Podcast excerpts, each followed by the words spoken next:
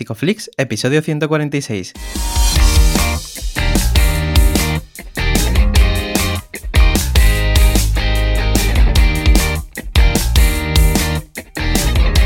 Bienvenidos a Psicoflix, un espacio de psicólogos para psicólogos, un podcast donde entre todos buscamos ser cada vez mejores profesionales de la psicología. Aquí hablamos de todas las estrategias, técnicas y noticias de la psicología contemporánea, pero siempre con la evidencia científica que nos gusta defender. Hoy estamos grabando el episodio del 27 de enero y estamos emitiendo nuestro episodio número 146, en el que vamos a entrevistar a Ro en la red. Pero antes, recordaros que en psicoflix.com podéis registraros y estar al día de todas nuestras novedades. Bueno, bienvenidos al podcast, muchas gracias por estar aquí, muchas gracias por suscribirte y estar al día de todas nuestras novedades. Yo soy Ye y bueno, hoy estoy muy contento, especialmente contento y bueno, ahora nos lo va a contar Darío, ¿no? ¿Qué tal Darío? ¿Cómo estás? Especialmente congelado también, Ye. También, también. Muchísimo frío, ¿cómo estás contento con este frío? Bueno, eh, ¿cómo puedes estar contento? ¿no? Invalidándote tú también. No, mira, eh, estamos también muy contentos porque eh, hay un montón de gente que se está suscribiendo, ya sabéis, la, la oferta de, por vida está hasta el 17 de febrero, o sea que si os suscribís ahora, pues vaya a disfrutar de ese descuento. Tenemos la semana que viene a Andrés García García, ya sabéis, quien no lo sepa, porque incluso tenemos dos cursos con él. Y habremos tenido el curso con Miriam Rocha, eh, porque esto estamos grabándolo un poco con antelación, en el que habremos seguro disfrutado un montón y seguro que no han habido ningún problema técnico. Ni mentira, seguro que ha habido alguno, siempre hay. En fin, nada, nada, es broma porque ya en principio está todo arreglado. O sea que eh, termino por aquí, ya tenemos hoy un episodio muy guay también hablando de, pues de, pues de hecho, de suscripciones, de herramientas, de plataformas, pero también de salud mental y eh, en redes sociales. Eh, ¿Quién tenemos por aquí hoy? Que me hace mucha ilusión. Pues, estamos muy contentos, estoy muy ilusionado también de aquí a tener a Rocío Romero, más conocida como Ro en la Red. Ella es licenciada en Filología Inglesa, creadora de contenidos en YouTube desde hace más de 10 años, eh, divulgadora en salud mental y sexual y CEO de Caliope. Bienvenida, Ro. Hola. Hola. qué guay, qué guay la bienvenida. Muchas gracias por, por, pasarte por aquí. Tú y yo ya Tuvimos una, reunión hace un tiempo por Calíope, ahora hablaremos de, eso. Eh, hay mucha gente que, te conoce, habrá algunos pocos que no. Y como siempre pedimos aquí un extracto, una pequeña introducción. ¿Tú cómo te presentas? Porque en tu caso haces tantas cosas que decir a qué te dedicas es como una locura. Bueno, yo, yo, primero siempre digo que yo sobrevivo, como creo que absolutamente todo el mundo. Eh, hmm. en este mundo, pero la verdad que intento hacer pues eh, aquello que, me gusta y sobre todo que pueda ayudar. Es verdad que, pues como habéis dicho, ¿no? yo estudié filología inglesa, quería ser lingüista y en un momento de mi vida, pues exactamente en 2016, eh, decidí dejarlo todo por, por ser youtuber y crear contenido online. Y la motivación principal fue pues porque sentía que de alguna manera ayudaba un poquito más mis vídeos, hablar de pues de tabúes, de cosas que no se habían hablado antes y hacer a esas personas que, eran desconocidas completamente para mí, pues un poco sentirse menos solas o pues otras ideas que a lo mejor pues no, escuchamos en el sistema tradicional. Así que pues esa sería mi definición.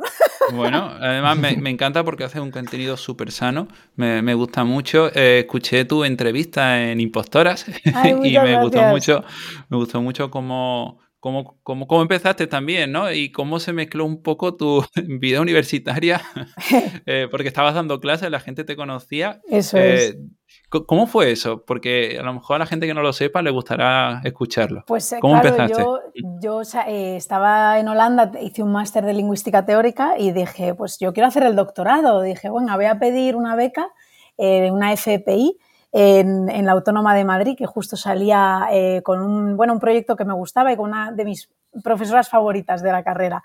Y, me, salió la beca y empecé a trabajar en la Autónoma y claro, yo daba clase, o sea, bueno, eh, tienes unas horas lectivas, ¿no? Los, cuando estás haciendo una, una, beca de doctorado. Entonces, pues yo daba clase y a la vez por las tardes subía vídeos en YouTube, porque claro, yo es verdad que no me dediqué hasta 2016 a full time al, mundo del contenido online, pero yo empecé como un hobby a subir vídeos en 2012.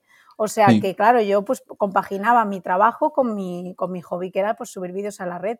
Y claro, pues había veces que yo estaba dando clases hablando de, sintaxis inglesa en la pizarra y, que los alumnos estuvieran con el móvil diciendo, mira, mira, es esa, sí, esa es. Pues sí, se me, se me hizo un poco como todo, como, como bola, diría. Pero, pero bueno, fue interesante. Muy guay. Qué pasada, ¿no? Y, además antes has hablado del tema del tabú, ¿no? Porque en tus vídeos, ¿no? Hay un vídeo muy chulo, por ejemplo, ¿no? Que hablas de, cómo es tu experiencia de ir a, la terapia. Y me encanta, pues, ¿no? Porque de la proyección que tú tienes y llegas a tanta gente, em, ¿cómo es, ¿no? Esta experiencia de, abrirse y hablar de, estos temas que son tan difíciles, ¿no? En el día a día. Claro, yo es verdad que algo que tuve muy claro desde que me dediqué, empecé a dedicarme a las redes sociales era que quería dar ese contenido que yo no había recibido cuando era pequeña o lo que yo había echado de menos, ¿no? Eh, pues más roles distintos con cuerpos no normativos o una información que a lo mejor no nos solían dar desde pequeñas, pues eh, o sea, una de las cosas que se espera mucho de las mujeres, pues es que siempre tienes que cuidar o que no te pongas como prioridad o busca ese amor romántico eh, que es eh, al final súper tóxico, ¿no? Que en, realidad solo se basa en una dependencia emocional. Entonces yo quería pues aportar ese granito de arena de, oye, no todo es como, nos lo, como a mí me lo dijeron, voy a intentar contártelo de alguna manera. Entonces sí que tuve siempre claro que quería hablar abiertamente de salud mental. No siempre ha sido fácil, o sea, creo que ha sido un poco más natural según yo misma he ido a terapia, porque empecé a terapia en, hace tres años, casi cuatro, y ahí ya me di cuenta que yo misma, pues todo ese proceso que estaba yo sufriendo en terapia y que estaba sanando, pues que muchísima gente lo tiene y, empecé a hablarlo, pues ahí hice ese vídeo con, con el que era mi psicólogo en ese momento, hablando abiertamente de ir a terapia. Fíjate, y cuéntame, ¿había mucha gente en tu entorno cercano que estuviese yendo a terapia o fuiste un poco pionera también en esto? Eh, pues fui pionera en esto, ¿eh? O sea, yo siento que en, estos últimos años como que ha habido un cambio increíble eh, sobre cómo hablamos de salud mental, vamos, en, redes y también en el en, ambiente social cercano ¿no? que tenemos. Eh, pero sí, sí, en ese momento, vamos, fui la, de, mis amigas he sido como la pesada que les dice, id a terapia, por favor. Qué bien. Lo necesitáis. sí. y, es genial, ¿no? Que haya altavoces como el tuyo que, llegan a tanta gente, ¿no? Porque de alguna forma hay unos cánones establecidos en la sociedad, ¿no? Sobre la belleza, sobre la sexualidad, como comentabas antes, ¿no? Eh, ¿De qué manera esto cambia o impacta en tu audiencia? ¿Qué, qué mensajes recibes de vuelta? Em, pues claro, eh, recibo, eh, mira, el cambio yo creo que fue justo, así poniéndome a analizar, eh, yo tuve una relación de 12 años y tuve una ruptura pues pública.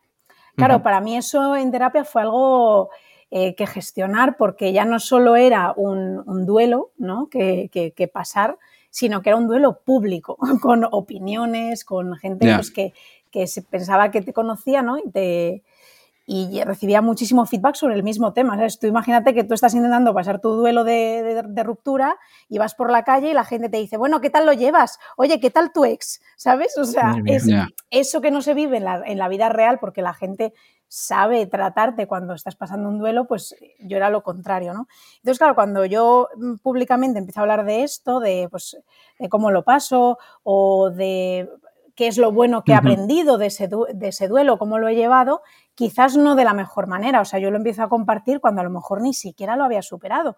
Pero bueno, eso es la parte de redes sociales que tiene eso que a veces compartes cuando no, no estás del todo preparada, pero a veces viene, viene hasta bien esa vulnerabilidad, ¿no? Y, mm. y, a raíz de eso recibo muchos mensajes pues, de gente eh, que ha tenido un duelo, una ruptura, que lo está pasando fatal y que busca ayuda.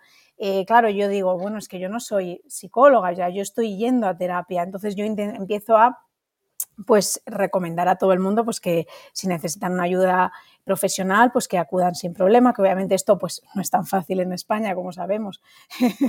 Públicamente necesitamos muchísimas más ayudas pero bueno que la gente que se lo pueda permitir que acuda a terapia. Entonces es ahí cuando empiezo una relación mucho más cercana con mis seguidores porque ellos también me ven o sea cuando un seguidor ve a, esa persona que sigue o a esa mm, pues alguien que admira vulnerable se identifica contigo, quizás no es en ese momento de su vida, pero me ha pasado que a lo mejor alguien me seguía hace cuatro años y de repente después de cuatro años me escribe y me dice, tía, he tenido una ruptura lo he pasado fatal, me he acordado de ti, ya no te seguía desde hace tanto, pero es que ahora he pensado en ti, ¿sabes? Entonces es una relación más, más cercana, más, más real. Se, se siente más, más identificadas contigo, es normal. Claro, además eres de las primeras, estoy viendo, en hablar de salud mental, incluso de, de terapia en, YouTube. Yo creo que también pionera un poco, un poco en esto. Y quiero saber em, cómo, ha ido, cómo has ido viendo tú el feedback de la gente desde que empezaste hasta ahora. Es decir, eh, te dicen, oye, yo también he estado pensando en ir a terapia o ya te dicen directamente yo voy a terapia, ¿sabes? Esa evolución sobre cómo, cómo se percibe todo esto. Pues sí, eh, al principio era un poco más como un, ay, pobrecita, qué mal está, ¿no? O sea, mm. esa, esa, pena que tú no buscas que te pongan esa pena, porque tú realmente estás orgullosa al contarlo. Yo estaba orgullosa al decir, oye, estoy en la terapia, estoy mm, tratando y aprendiendo a gestionar lo que tengo que gestionar. Pero mucha gente era como, ay, pobrecita, claro, qué mal lo ha pasado, ¿no? y yo creo que con el tiempo se ha cambiado a un oye, gracias a ti me animé a ir a terapia mejor, o oye, que sepas que empezó a ir a terapia por ti, oye, yo también voy a terapia. O sea, sí, sí ha habido un cambio en cuanto a, la gente que se ha animado. Eh, bueno, también es verdad que yo creo que por la situación que estamos viviendo, eh, desgraciadamente los casos incluso aumentan, ¿no? Que, más personas necesitan ayuda, o bueno, o que se están dando cuenta, no lo sé qué opinión tenéis vosotros de eso, pero, pero sí es verdad que cada vez más la gente es consciente de, pues de que tienes que también, que ya no solo es aprender datos y ir al colegio, aprender matemáticas, sino que eh, aprender a gestionarte y, conocerte y saber cómo desenvolverte socialmente en el mundo real, es que creo que es algo necesario, somos seres sociales, ¿no? o sea, que es algo que deberíamos saber desde pequeños. No, totalmente, ¿no? Y, también eh, esto se relaciona mucho también, ¿no? Con el tema de la educación sexual, ¿no? Porque eh, la educación que recibimos, tanto emocional, ¿no? Como en habilidades, como en estos temas, pues suele ser mm, a veces bastante pobre, ¿no? Yo no sé si Darío lo puede contar también, ¿no? Pero la educación que recibimos en el instituto, mm, por ejemplo, en el tema sexual es mm, poner un preservativo en un plátano y ya está, ¿no? Y se queda más allí, ¿no? No, sé, no sé, cómo lo has vivido tú esto también. Con, suerte, con, suerte. un preservativo y un plátano, ¿vale? Y no alguna movida todavía más bizarra. No, no, sí, sí, es, es, es muy complicado. Eh, pero sí que veo cierta, cierta evolución. Em, al final, eh, pues es verdad que, no todo el mundo puede ir a, terapia, eh, pero que cada vez más gente se está concienciando de hacerlo. Yo lo que sí siempre digo es que ir a terapia en realidad es delegar en un profesional algo que no tienes por qué saber tú. Y esta idea de, de mejorar y de delegar creo que se está empezando a extender más, ¿no? Veo que, por ejemplo, en el mundo de, las empresas, y ahí eh, Rocío seguro que tiene mucho que decir también, eh, pues cada vez se confían más en especialistas de una cosa concreta, ¿no? Es decir, joder, alguien que sabe de llevar una red social a nivel técnico, por ejemplo, pues vas a ir y, lo contratas o una persona que te asesora a nivel empresarial y, ¿por qué no? Pues alguien que también que te asesora a nivel conductual, ¿no? Porque tienes una serie de comportamientos que pueden ser mejores.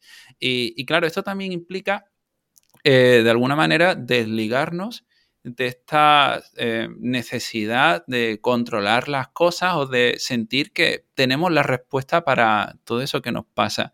Eh, ¿Cómo has vivido tú, esto, Rocío? Porque eres una una mujer todoterreno, o sea, haces muchas cosas. cuando hacemos tantas cosas, incluso somos más susceptibles de sentir que este problema que estamos viviendo también podemos solucionarlo. Pero a veces no, no, no es así, claro, y de hecho es inteligente darse cuenta de eso.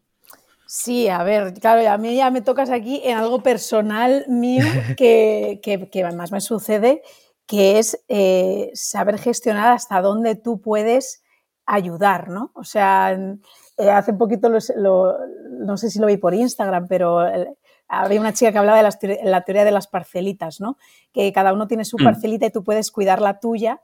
Y aunque tú veas que el de al lado tiene una parcelita pues que, que, se está dejando, pues igual tampoco tienes tú el poder de ayudar a esa persona, ¿no? Entonces es verdad que te mueves en un, o sea, yo creo que en este mundo, pues tanto en, la parte empresarial, ¿no? Como en la parte de, de, hablar de salud mental y salud sexual abiertamente, eh, tienes que tener claro, vale, ¿qué puedo hacer?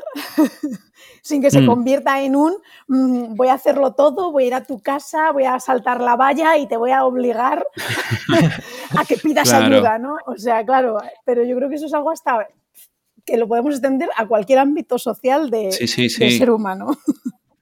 Mm, sí, sí.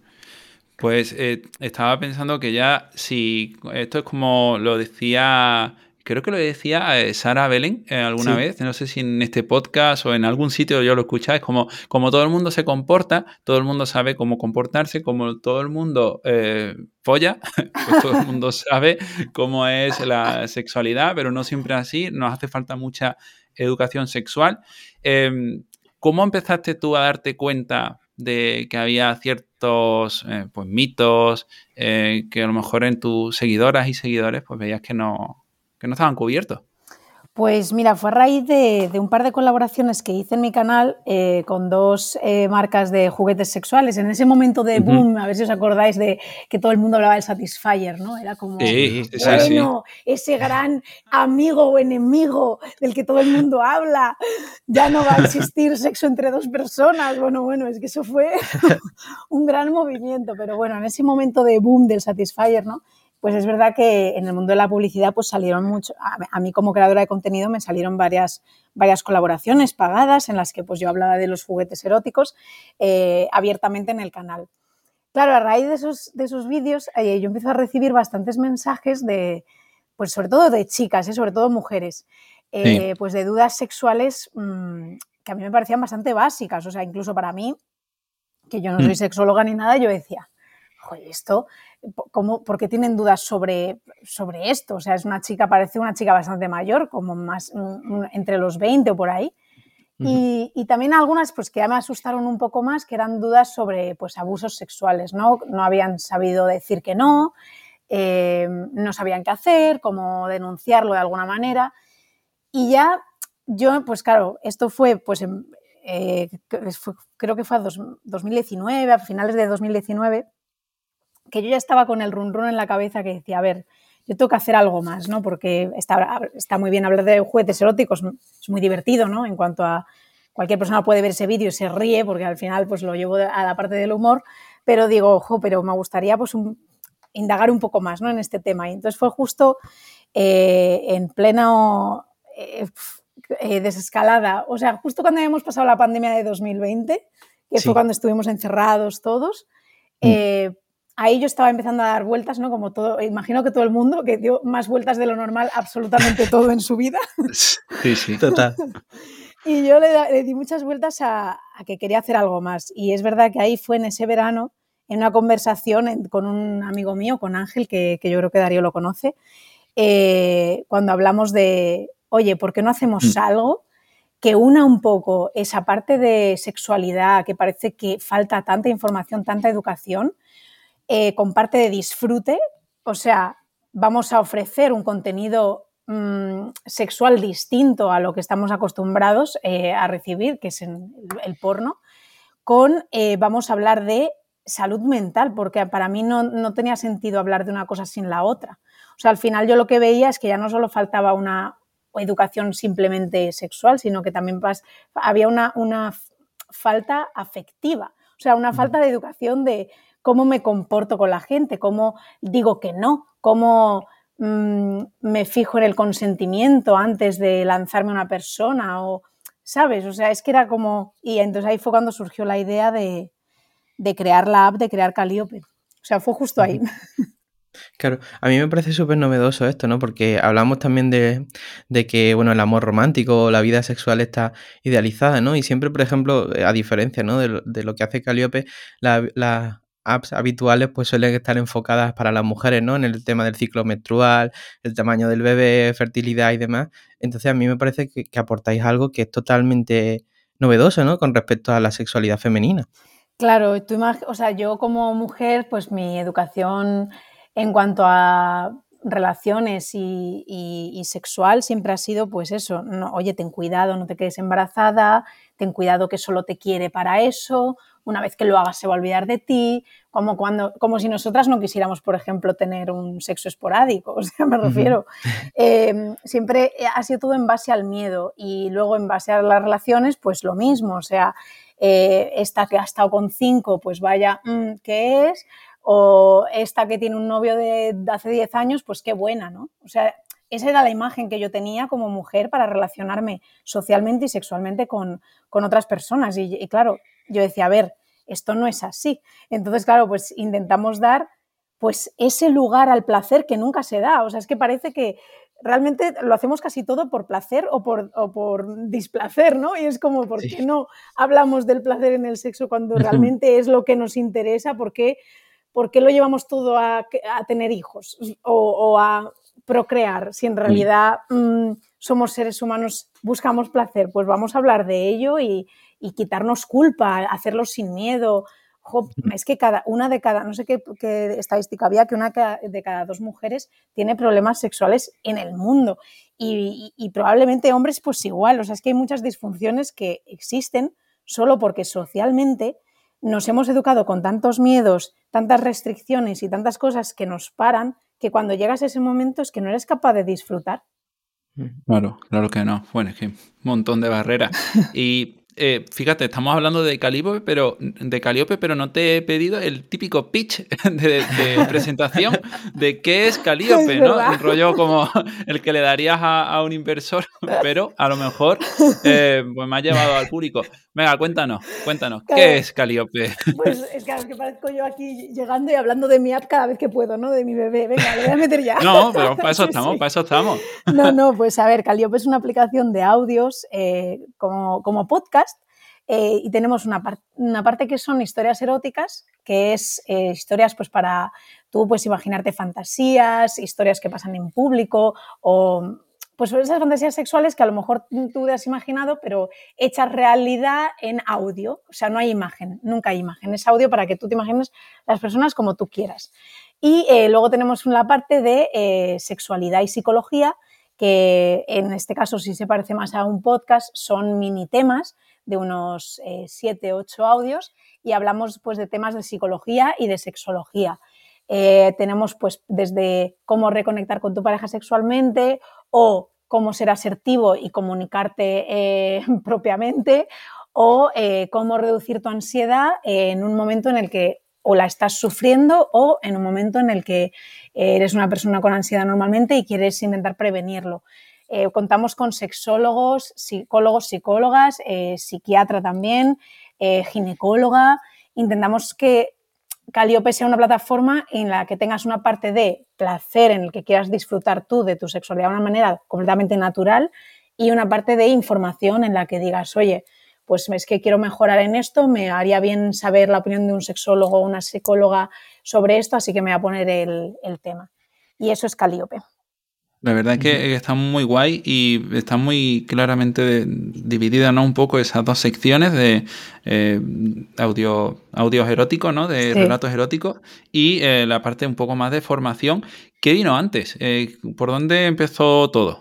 Pues empezamos por los audios eróticos. Eso es verdad que mm. fue como lo primero que pensamos, pero mm, yo tenía la parte de educación sexual, pero no sabía cómo meterla, ¿sabes? yo, decía, ya, bueno, ¿y, qué? ¿Y por qué a la gente le va a interesar esto? Pero claro, ya cuando empezamos a hablar de audios eróticos y sobre todo ofrecer algo que no se ha estado ofreciendo hasta ahora eh, de una manera distinta, de una manera más, más más real, ¿no? Porque al final es, la pornografía es como, no es nada real, o sea, no, suele representar lo que solemos vivir nosotros a día a día.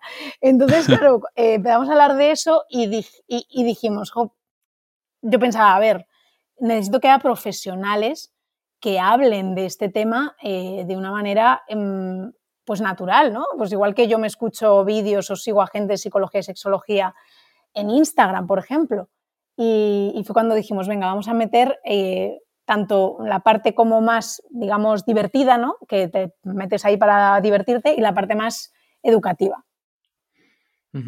No, la verdad que hacéis un, trabajo genial normalizando la, sexualidad. Y, yo tenía una pregunta ¿no? sobre esto, ¿no? Porque estamos acostumbrados quizás mucho más al formato visual del porno.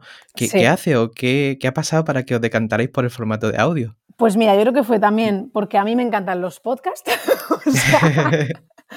yo soy fan, eh, ya os lo he dicho que he escuchado varios capítulos de Psicoflix y, soy, soy amante del mundo audio porque me gusta salir con mm. mi perro y ponerme los eh, auriculares y estar escuchando cosas o estar en el coche y, y no solo ponerme música, sino ponerme pues información que me pueda gustar o me pueda ayudar. Y yo creo que el audio cada vez más va, está en auge. Eh, el vídeo a mí siempre me ha gustado, obviamente soy youtuber, o sea, me refiero, yo he nacido con el vídeo.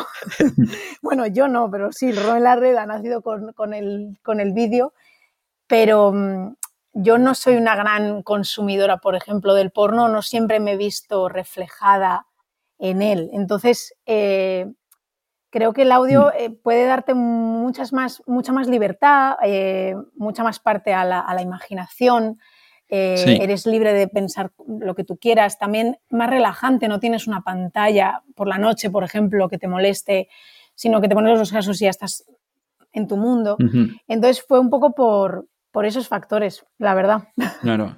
Y se me ocurre a mí, y no sé si esto estará eh, estudiado, la verdad es que no tengo conciencia, porque mira que he investigado, pero no sé si han habido muchos estudios eh, comparando porno y, relatos eróticos, pero me imagino que al no haber eh, cuerpos pues, normativos eh, que se te están exponiendo de una manera, bueno, normativos, ya en el porno eso ya es otro nivel, ¿sabes? Eh, eh, Supermodelos. claro, pero que, bueno, en fin, movidas, sí. pues eso, digamos que nos lo estamos quitando de encima y estaríamos favoreciendo un poco todo esto de, de la autoimagen, o sea que eh, me, parece incluso más beneficioso en, ese sentido también, ¿no? Y luego hmm. también está más enfocado, eh, aunque tú me comentabas, ¿no? Que, es verdad que ya que, hombres también piden eh, ciertos relatos y tal, pero sobre todo han sido mujeres, ¿no? Las que, que han utilizado esto. Sí, nuestro foco desde el principio fueron mujeres, pero porque no sé cuánto era el porcentaje, creo que era un 80% de mujeres prefería la imaginación a verlo en vídeo. Eh, un porcentaje que era muchísimo menor en el caso de los hombres. Entonces, sí es verdad que hay una diferencia em, en cuanto a cómo consume cada, ¿no? cada, cada género. Mm. Esto siendo muy generalista, obviamente. Pero em, por, esa, por esa razón nosotros nos, desde al principio incluso nuestro logo, bueno, nuestro eslogan era em, tu liberación, la liberación sexual para todas las mujeres. ¿Qué pasa? Que después de un año, llevamos un año y un mes, salimos en diciembre de 2020, eh, después de un año y un mes, eh, poco, em, nos dimos cuenta que, muchos hombres, no muchos, o sea, no diría que la mayoría, porque la mayoría de nuestro público sigue siendo mujeres, pero sí es verdad que demandaban el que también hubiese información dirigida a ellos, ¿no? O sea, mm. es cierto que hay que, esa falta de educación sexual obviamente no está solo en las mujeres, quizá pues eso, al yo ser la creadora, digamos, mm, principal, pues yo me centré en algo que yo había vivido. Pero sí hemos aprendido pues que, pues que muchos hombres también necesitan esa educación sexual. Entonces, poco a poco vamos incluyendo, pero es cierto que en cuanto a consumo, seguimos pensando que el audio lo suelen escuchar más mujeres que hombres. Claro, esto me, interesa mucho, ¿no? Porque estamos hablando de fondo que hay un problema de, comunicación, ¿no? Imagino también que el hecho de haber estudiado lingüística, ¿no? Eh, hay algo de, ti allí y, me gustaría saber cómo es el proceso de grabación y construcción de, estos relatos. Pues en realidad em, ahora mismo hemos delegado bastante, entonces eh, tenemos escritoras, sobre todo escritoras, también hay algún escritor, ¿eh? pero sobre todo son escritoras que, pues que les gusta y, las ideas suelen ser o que la tienen ellas directamente o que nosotros damos al principio, sobre todo, ¿no? Al principio de, cuando sacamos la app, eran ideas es que era totalmente personal, eran fantasías sexuales que teníamos el equipo. Y decíamos, oye, ¿por qué no hacemos un audio de esto y de esto y de esto? Entonces un poco como, o sea, para que os hagáis una idea, este proyecto nació como entre amigos, ¿no? O sea, era algo como muy chiquitito. Entonces, mm. al principio era simplemente sacábamos nosotros ideas mm, personales. Luego ya ahora, pues ya que podemos contar pues, con, un equipo más grande, pues ya son las propias escritoras las que suelen tener eh, eh, la idea y la, la, creación de los personajes. Ahora mismo estamos en, un momento que queremos, eh, bueno, se está escribiendo nuestra, una de las diría la primera escritora que estuvo con nosotros, que se llama Carla Farrés, em, está escribiendo una novela erótica con, con capítulos. Entonces, pues ya, ve, ya va a haber una creación de personajes un poco más detallada, ¿no? un poco más definida, que, siga en el tiempo. Porque hasta ahora eran historias eh, pues puntuales, ¿no? Te, escuchas esos 8 o 10 minutos que te cuenta una historia de ese momento, pero luego nos sigue. La verdad es que, es muy interesante todo lo que estáis construyendo. Ahora hablaremos un poco de la proyección y el futuro, lo que nos espera, pero eh, ¿cómo ha sido trabajar con, psicólogas y, psicólogos en todo esto? ¿Cómo es la colaboración? Pues a mí es que me encanta. O sea, es la parte que yo he llevado desde el principio más, eh, porque era, es como dentro de que hay historias eróticas y la parte de sexualidad y psicología, para mí mi bebé del que yo me he encargado desde el principio, principio y, y no, no, se puede publicar nada sin que pase por, por, mí, digamos, de alguna manera, pero en buen sentido, sino porque a mí me gusta, es eh, la parte de, de, psicología y sexología. Yo, cuando salió, bueno, cuando empecé, empecé, a pensar en la idea de Calíope, yo ya seguía un montón de cuentas de, de psicología y de sexología en Instagram. O sea, ya conocía pues, a gente pues, como María Esclapez, eh, Nayara Malnero Desexperimentando, eh, Cristina Collado, que se llama Cris Corazones en Instagram, em, Neuronacho, eh, que es neurocientífico, Rosa Molina, que es psiquiatra. O sea, yo ya seguía a, muchos perfiles que yo decía, a mí me gustaría que estas personas mm, pues tanto hicieran eco de Calíope como tenerlas en Calíope en la, en la aplicación eh, pues creando temas y creando información. Entonces, pues la verdad que, directamente yo mm, mm, les contacté a ellos, eh, les propuse la idea loca. Es verdad que hubo una primera reunión que yo tuve por videollamada con, eran tres, tres, tres sexólogas en este caso, fueron las primeras que confiaron en el proyecto. Yo no tenía, o sea, sí tenía idea de lo que quería, pero claro, es que al principio es como que tú te enfrentas ahí, tú vas a, explicar lo que tú quieres, pero ni siquiera hay un ejemplo que puedas enseñar. Y ellas me ayudaron desde el principio, además les encantó la idea, dijeron, sí, sí, nosotras cuenta con nosotras, para adelante, hicieron cada una tres temas además, desde un principio, pues era a lo mejor una de hablar sobre qué significa ser mujer en cuanto a identidad de género, había otra sobre aceptación del cuerpo, hablemos del clítoris, era cada... y otra había sobre dependencia emocional. Eh, y pues fue muy natural desde el, desde el primer momento. O sea, ellas siempre han trabajado pues como, como personas externas, pero que forman parte del proyecto para crear contenido. Y luego es verdad que todos o sea, el feedback que me dan a mí los profesionales es que eh, usan Caliope en, sus, en su terapia como un complemento extra. Y a mí eso es lo que me hace hiper mega feliz. O sea, yo cuando me dijeron, oye, que es que mm, os recomiendo Calíope en mi terapia para que esta persona pues o escuche sobre mm, eh, psicología o escuche cosas sobre sexualidad porque tiene un bloqueo o lo que sea, a mí eso me, dio la vida. Entonces, eh, trabajar con estos profesionales a mí me parece súper importante. Em, yo siempre he sido muy... Perdón, es que estoy hablando mucho, ¿me podéis parar? No, no, el, episodio es para ti. Para ti. Yo eh, algo que siempre he pensado es que mm, eh, me, fastidia mucho el intrusismo laboral, ¿no? Entonces yo sabía que si hablaba de sexología, hablaba de psicología, em, tenían que estar profesionales detrás. Entonces siempre hemos sido muy, eh, bueno, siempre he sido muy, pues, mm, exigente, ¿no? Con qué perfiles quiero que trabajen en la aplicación y, y estoy, vamos, encantada. O sea, los perfiles de, con la gente que trabajamos pues están en, el Instagram de Caliope o en la app y los podéis ver, pero, pero siempre he sabido que toda esta parte quería que fuera siempre por profesionales. No, no, y me parece una pasada, ¿no? Nosotros seguimos a la gran mayoría de, las personas que forman parte también de, de Caliope, ¿no? Como eh, María, ¿no? O David también, que están allí y, es, una pasada, ¿no? El contenido que estáis haciendo. Y me imagino que, hay aquí un proceso de que nutrir mutuamente, ¿no? Porque tú tendrás muchas ideas que ellos te habrán ayudado de alguna forma a canalizarlas, ¿no? Aquí. Sí, eso es. Yo a veces, además cuento con ellos muchas veces para la creación de post de información, por ejemplo, eh, pues eh, trabajamos en colaboración. Eh, además que ahora Instagram tiene una herramienta que es como muy útil porque puedes publicar el mismo post en dos cuentas a la vez, que eso hace unos meses no existía. Entonces, hacemos mucho trabajo en común, yo con la diseñadora de Calíope, eh, que es nuestra primera empleada, porque cuando hablo de Calíope como la empresa parece algo grande, pero de verdad es que ha sido algo como como un bebé que se ha ido haciendo más grande, pero que estamos todavía trabajando mucho en ello.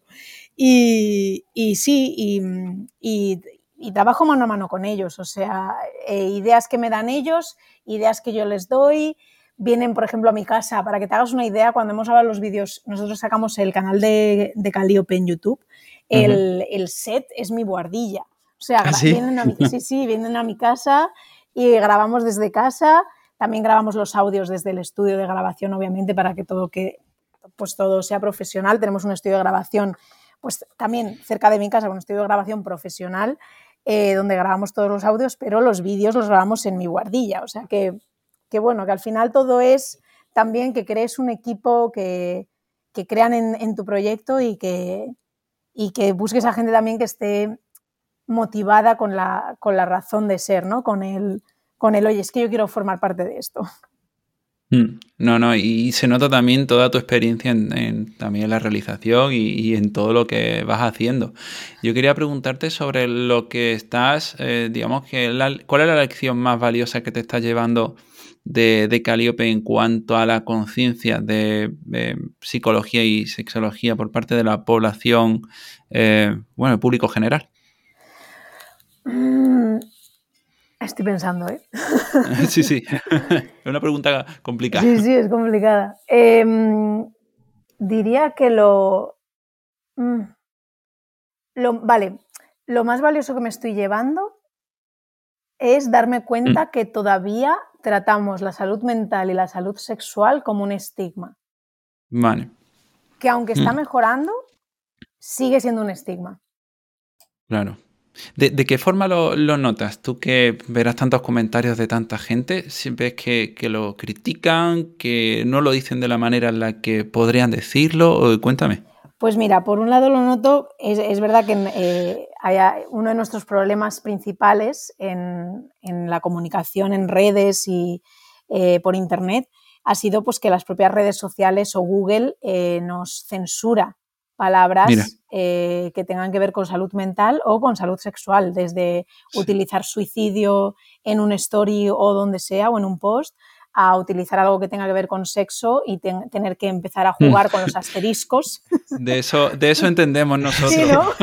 Sí, sí, nos ha pasado, nos ha pasado. Claro, es que ya cuando, cuando empiezas a, a, trabajar en un mundo en el que directamente las redes te están censurando constantemente, pues te das cuenta, ¿no?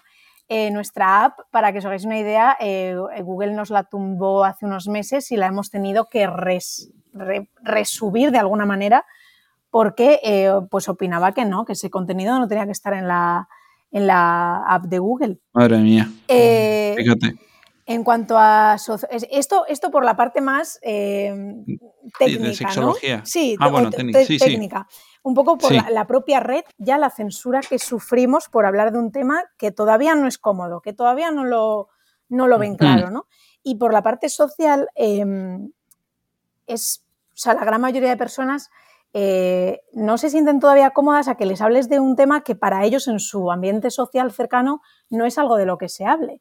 Entonces tienes pues desde sorpresa como esto qué es, por qué sois tan vastos hablando de esto, a eh, se, nota una gran diferencia en cuanto a que comparte la gente. Eh, nuestros oyentes les encantan las historias eróticas, pero es algo que no van a compartir.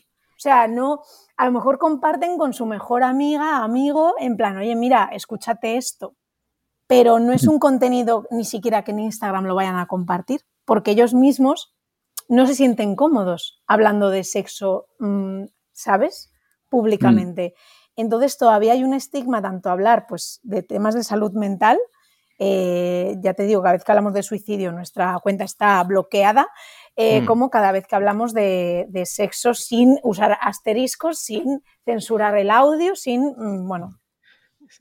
sin mm. poner un 3 entre la E y la X, ¿no? Eso es, el 3, el 3.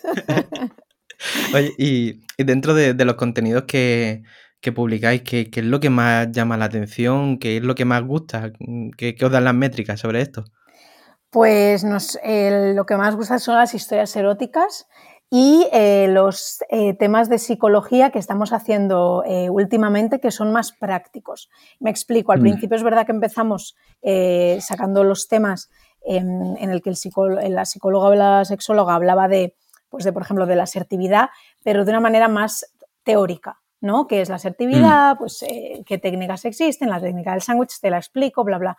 Pero es verdad, y a, mí este tema me encanta, pero es cierto que poco a poco pues vas aprendiendo cómo es más eh, escuchable algo, ¿no? Como algo es más útil para, para, oír. Y últimamente ya eh, nuestros temas son más prácticos, eh, más, pues, por ponerte un ejemplo, el tema de la ansiedad, te puedes poner un audio en un momento en el que tú estás teniendo un ataque de ansiedad, lo estás viendo mm. que, pues, que vas a más, y entonces puedes coger, ponerte el audio y calmarte a la vez que lo estás escuchando porque ese audio está pensado para que tú te calmes en un ataque de ansiedad. Y, el, y a los tres hay como dos, tres audios así y luego el cuarto pues es sobre cómo prevenir que esto te pueda ocurrir un día en la parada del bus o en la parada del metro porque te da ansiedad entrar en un sitio con mucha gente. Por, os pongo un ejemplo. Entonces, esos temas cada vez nos están funcionando mejor. Pero, vale, fíjate. Mm, sí. Sí, no, es muy interesante y yo te lo pregunté ya en la reunión que tuvimos hace un tiempo y, no sé cómo estaréis en eso en cuanto a la eh, posibilidad, ya hablo un poco del, futuro de Caliope, ¿no? Para los profesionales. Sí. Eh, la posibilidad de tener eh, algún tipo de monitorización o qué proyección tenéis para que los psicólogos y las psicólogas en consulta podamos utilizar la aplicación.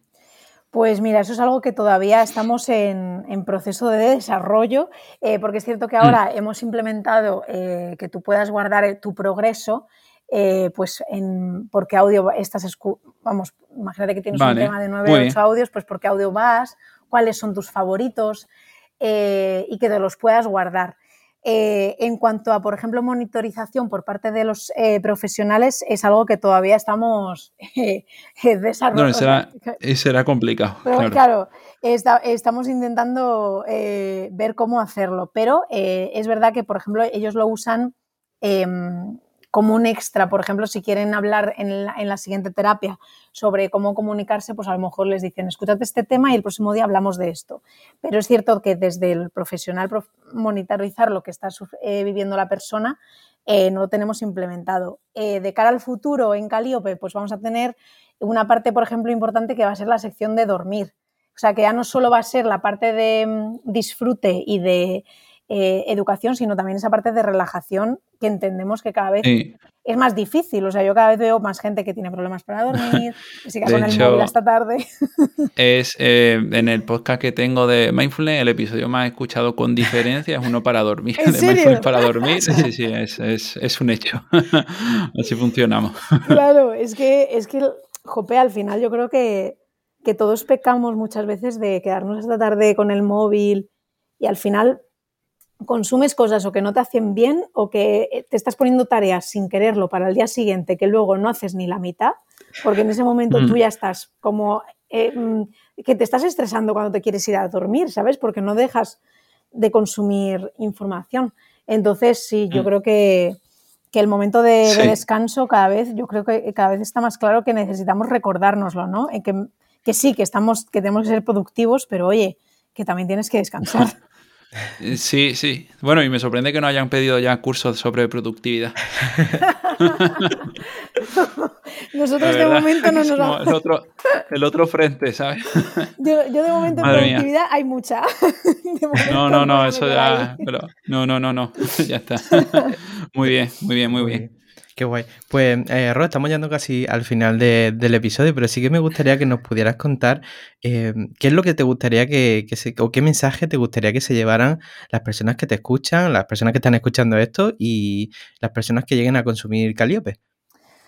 Pues mira, yo creo que el, que el público que tenéis, que además pues es muy de psicología, ¿no? Eh, por una parte, agradecer a todos esos profesionales que os dedicáis a esto, porque yo, eh, según estoy creciendo ¿no? como persona y como tanto profesional como personal, me doy cuenta de todo lo que, lo que nos falta por aprender, pero que no, no, desde una parte mala, ¿no? no me falta todo esto por aprender, me voy a agobiar, ¿no? Pero desde una parte que es muy bonito. Es muy bonito conocerse, es muy bonito aprender a gestionarse, es muy bonito eh, aprender a disfrutarse como eres, teniendo las partes eh, buenas y, malas en claro y sabiendo cómo gestionarse. Eh, entonces, bueno, Caliope es una herramienta más para conocerte, no es la única ni que necesitas, ni que sí o sí te tienes que descargar porque no puedes vivir sin ella, no, no pasa nada, pero es una herramienta más que puedes utilizar para autoconocerse. Y yo, mm, si quiero que te lleves algo de esto, es que lo más bonito que a mí me ha pasado, y de verdad os lo digo así abiertamente, es conocerme, comprenderme, y eso me ha dado el mayor alivio que me ha dado nada. o sea, entonces, bueno, que, el autoconocimiento es lo que, lo que, en lo que nos tenemos que centrar. Joder, qué, pues mensaje tan, bonito para, cerrar el episodio. Y no me gustaría que, lo cerráramos sin antes contarnos dónde te pueden localizar a ti y dónde pueden encontrar a Caliope. Pues mira, fácil. Yo, eh, bueno, aunque si me llamo Rocío Romero, pero mis redes eh, me podéis encontrar por Ro en la red. Bastante, bastante simple, Ro en la red de Ro en Internet. o sea, fue mi, mi nombre de usuario de Twitter en 2009 y así se ha quedado. Y eh, por la parte de Calíope, pues Calíope con C, eh, lo podéis encontrar pues tanto, tenemos canal en YouTube, eh, canal en Instagram, la aplicación en iOS y en Android y también tenemos en Spotify si quieres escuchar un poquito de las historias gratuitamente, si tú ya estás pagando Spotify, pues puedes hacerte una idea de cómo son. Así que eso es todo. Pues, pues, muchas gracias. Nada. Muchísimas gracias por, por este ratito, Ro. Nada, muchísimas gracias a vosotros, de verdad encantada, ¿eh? Un placer. un placer. Y bueno, muchas muchas gracias a ti que estás escuchando esto. Si te ha gustado, recuerda suscribirte. Y nada, te recordamos también que tenemos la suscripción eh, de los webinars en descuento hasta el día 17 de febrero. Así que nada, bueno, nosotros nos vemos la semana que viene que hablaremos de ansiedad social con Carolina Marsoyer. Así que apúntate porque nos veremos el jueves a las 8 de la tarde con un nuevo episodio aquí en psicoflix.com, en Spotify, en iTunes y en iBox. Hasta luego. Hasta luego.